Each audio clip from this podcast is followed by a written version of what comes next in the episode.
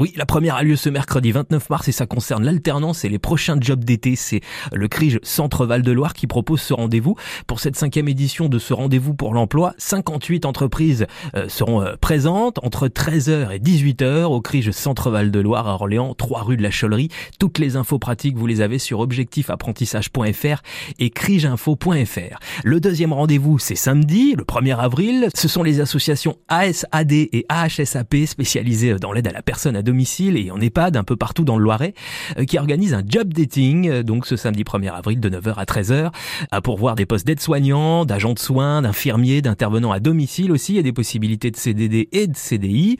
Sachez que plusieurs lieux de rencontre euh, ce jour-là sont proposés en fonction du secteur où vous habitez.